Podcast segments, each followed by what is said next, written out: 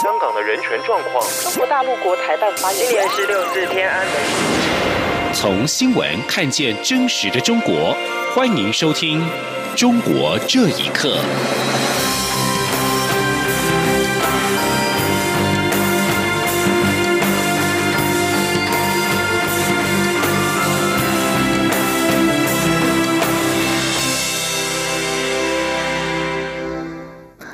各位好，欢迎收听《中国这一刻》。香港已经有来自不同政府部门超过三百二十名的公务员联署，要求香港行政长官林郑月娥回应反送中五大诉求，否则不排除罢工。有学者指出，公务员联署反对史无前例，反映林郑已经难以管制香港。香港电台报道，一批公务员向林郑月娥发表公开信，表示如果政府继续漠视民意，将会发起具体行动。负责人说，至今已经有超过三百二十名来自不同部门的公务员参与联署，他们也已经联络其他发起联署的团体，包括之前联署呼吁港府的五百名行政主任职级人员，商讨下一步的行动。明报报道引述香港中文大学政治与行政学系高级讲师蔡子强说，有上百名公务员参加联署是史无前例的事，反映林郑月娥已经难以管制香港，预料会促使北京当局考虑是否撤换特首。根据香港零一报道，香港警方在二十五号下午就上周日元朗白衣人袭击市民事件召开了记者会。新界北区总指挥曾正科在记者会上表示，警方当晚并非迟到四十分钟，而是三十九分钟。然而，警方在新界区回应九九九紧急求助的既定时限为十五分钟，不过警方拒绝为此道歉。另一方面，香港政务司司长张建宗今天上午。下午召开了记者会，首次就警方处理二十一号的元朗袭击事件方式向市民道歉，指相关处理手法和市民的期望有落差。对于有市民发动二十七号在元朗游行以抗议袭击事件。他提醒市民说，如果二十七号的游行最终不获批准，就是违法的活动。而事实上，二十七号在元朗游行的申请经过上诉之后，今天遭到驳回，相关申请最终被否决。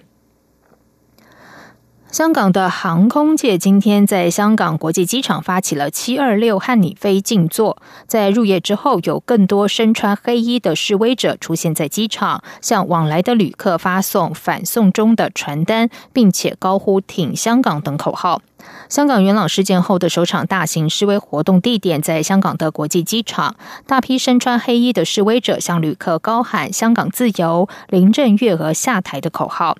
二十八岁的温先生在机场接机大厅举着英文标语。对于大批香港年轻世代先后投入反送中活动，温先生认为年轻人看对错是非比较单纯，但是香港政府所做的事情越来越过分，就如元朗恐怖攻击事件，已经没有任何顾虑和避讳。另一边，在新界的元朗，当地居民和警方、医疗单位高度戒备。二十七号下午三点，将会有光复元朗游行，预料会有大批支持反送中人士参与。家住元朗的示威者说：“晚上回家当然会怕，就是因为会怕，所以才要出来对抗白色恐怖。”而香港国际机场的静坐示威将会进行到夜间的十一点。这个周末还有三场可能再现人潮的活动。香港反送中的运动也影响到了海外的中国留学生。尽管大部分中国留学生反对反送中的运动，但还是有部分中国学生表示支持。在欧美一些大学的校园里，甚至出现了“中国留学生支持香港独立”的标语。请听以下的报道：香港反送中运动延烧到海外，澳洲昆士兰大学香港学生和中国学生在二十四号就反送中的问题形成了对峙。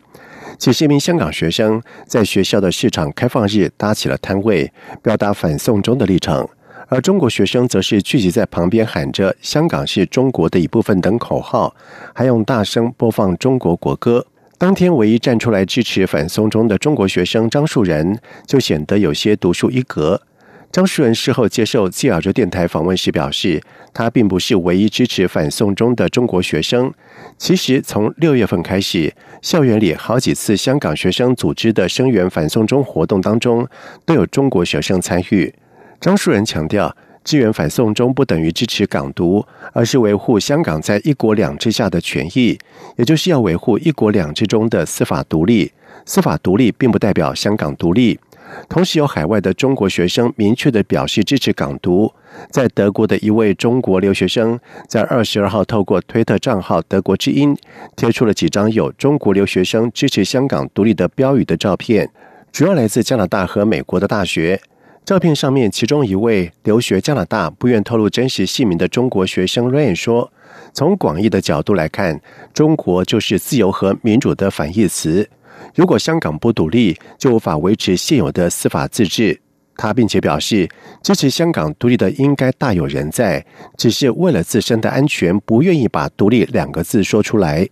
而根据推特账号“德国之音”告诉记者，中国留学生支持香港独立的标语行动还在继续，会演变成为全球性的行动。而目前，日本有中国留学生贴出了这种标语。就在发生昆士兰大学事件的同一天，中国政府推出了二零一九年国防白皮书。中国国防部发言人吴谦还在记者会上强调，香港的部分激进者挑战中央政府的权威，绝不能容忍。而身在澳洲的张树人表示，他担心如果香港民众在这个时候提起港独，会激怒中共，甚至遭到残酷的镇压。央广新闻整理报道。中国前总理李鹏近日病逝，各大官媒纷纷在重要的版面报道此事。北京青年报二十四号的头版在李鹏逝世的标题下方搭配了一张多人穿上红色上衣、手持鲜花、喜气洋洋的照片，遭质疑是欢庆李鹏死讯。事后，该报的电子版被紧急下架。学者认为，下架的举动反映出中共当局的腐朽心态。请听以下的报道。北京青年报二十四号的头版标题是“李鹏同志逝世，享年九十一岁”。在标题下方则放了一张中国队员在国际数学奥林匹克竞赛中拿下金牌后手捧鲜花的庆功照。虽然有图说解释，但由于字体很小，让不少人误以为是李鹏去世的新闻配图。北京青年报事后紧急撤下了当天报纸的电子版。北京独立媒体人高瑜接受自由亚洲电台访问时表示，这桩疑似是排版事故，很可能是编辑的良心之举，借此反衬出李鹏在六四事件当中千夫所指的形象。高瑜说：“李鹏当总理镇压的主要是北京的学生和市民呢。北京是有这么一份报纸来表达一下，我觉得这个风险冒的也值得，毕竟还说得过去。”旅美作家、资深媒体人林沧州则有不同看法。他认为，这可能是《北京青年报》编辑的无心之举。即使确实在试图表达某种讯息，但是连这样的设计都被封杀，不免体现出中国当下的时局。林沧州说：“他背后深陷到这种程度，他把它下架了，也说明一个是心态之腐朽，第二个说明这个局面之脆弱。”近年来，中国最令人印象深刻的头版排版事件，可能就是二零一六年二月二十号《南方都市报》深圳版头版了。当天头版的标题为“党和政府主办的媒体是宣传阵地，必须信党”。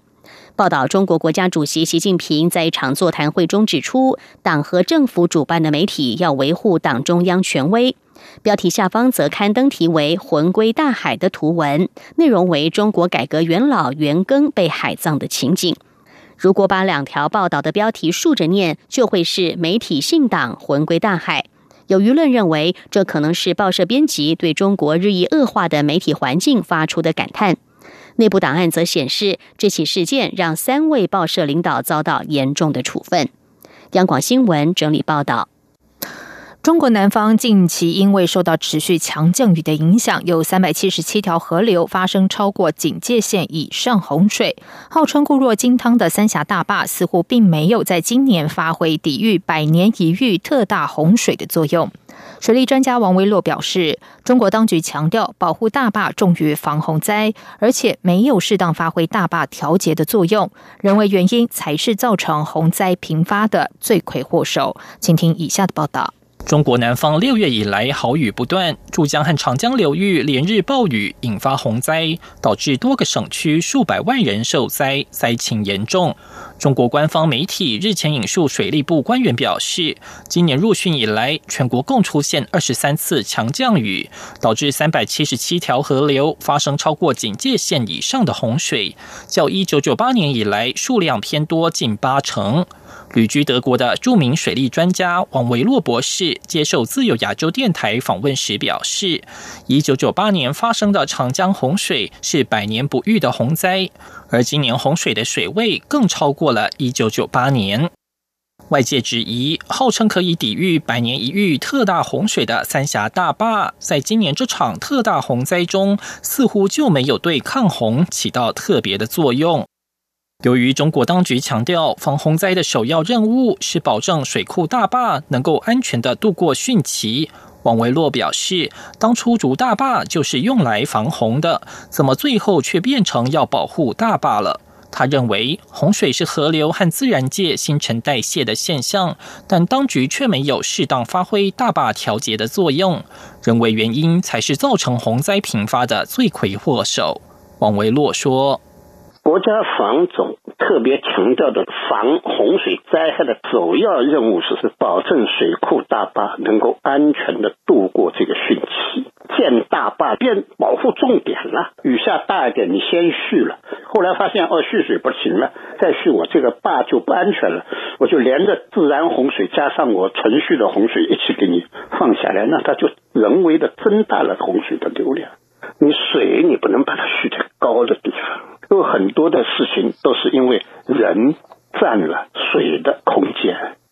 致力于环保工作的中国非营利组织横断山研究会会长杨勇表示，在南方强降雨持续的情况下，如果长江上游和中下游的洪峰叠加，汛情有加重的可能。他希望相关部门能够继续关注天气预报，做好防范措施，以度过这次的汛期。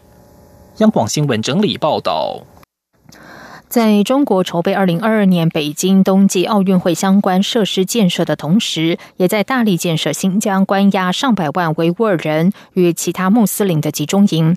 近日，关注新疆维吾尔议题的组织“没有权利就没有奥运会”在 Change 点 org 网站发起了联署，旨在敦促国际奥委会在二零二零年东京奥运之前采取行动，确保中国关闭新疆的集中营。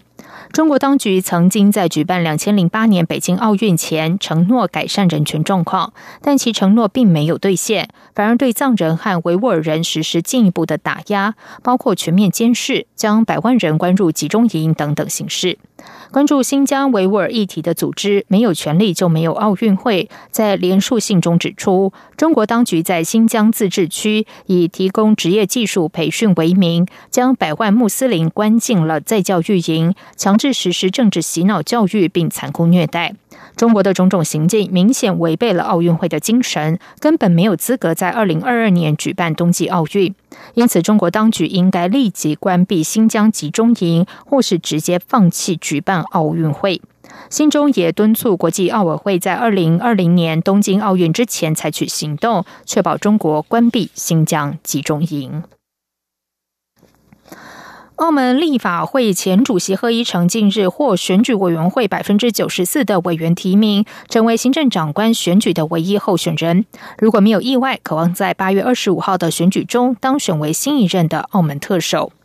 综合香港和澳门媒体报道，澳门行政长官选举管理委员会主席宋敏丽二十五号宣布，贺一诚获得三百七十九名选举委员提名，成为第五任行政长官选举的唯一候选人。贺一诚获得的提名票数占总数四百人的选举委员会百分之九十四。